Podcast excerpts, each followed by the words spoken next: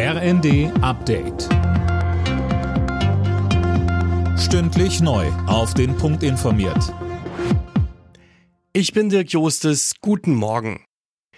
Der mutmaßliche Messerangreifer aus einem Zug in Schleswig-Holstein sitzt jetzt in U-Haft. Unter anderem wegen zweifachen Mordes wurde gegen ihn Haftbefehl erlassen.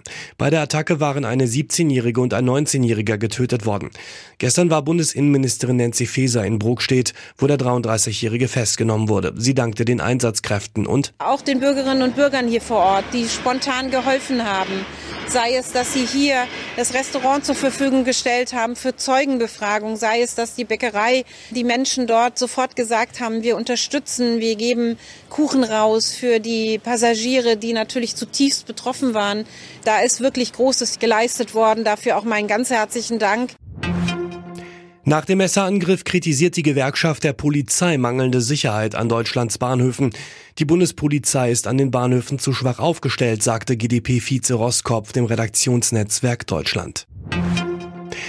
Zum Holocaust-Gedenktag geht's heute verstärkt auch um die Menschen, die wegen ihrer sexuellen Orientierung oder Geschlechtsidentität verfolgt worden sind. Bei der zentralen Veranstaltung im Bundestag ist der Fokus erstmals darauf gelegt.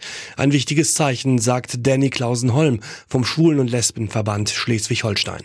Das ist ja auch eine historische Verantwortung, die unser Land gegenüber allen Opfergruppen hat. Die Beschäftigung mit der Vergangenheit ist sehr wichtig, eben weil wir wieder Rechtspopulismus und immer wieder auch Queerfeindlichkeit feststellen müssen. Und es ist halt auch wichtig, damit dieses niemals wieder nicht zur Phrase verkommt.